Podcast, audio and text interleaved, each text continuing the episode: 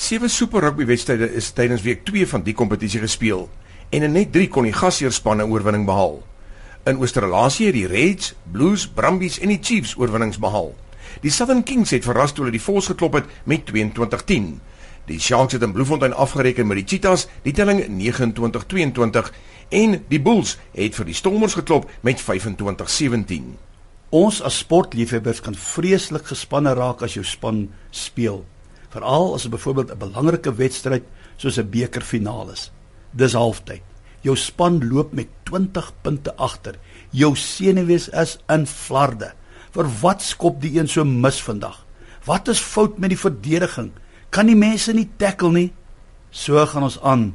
Wat jy sien ons hier op die kantlyn weet mos baie meer as die klomp daar op die veld. Maar partykeer gebeur dit dat jy nie na die wedstryd kan kyk nie. Iemand vertel jou die eindtelling en jou span het wonderbaarlik herstel en gewen. Nou kyk jy na die hoogtepunte. Dis halftyd. Jou span is 20-0 agter. Maar jy is rustig. Hoekom? Want jy ken die eindtelling. Vriende, weet julle wat? As ons die laaste bladsy van die Bybel lees, dan sien ons ons wen. Ek weet daar's vanoggend mense wat voel as ek dit so kan uitdruk 20-0 is jy agter in die lewe. Wat vanoggend voel Jy's besig om te verloor. Alles loop verkeerd. Ek kry net nie enige deurbrake nie. Hoor wat sê Jesus self vir ons in Johannes 16:33. Ek sê hierdie dinge vir julle sodat julle in my rus en vrede kan vind. In die wêreld sal julle swaar kry beleef, maar skep moed. Ek het die wêreld reeds oorwin. So ek wil vanmôre die Here se woorde gebruik en vir jou sê, skep moed.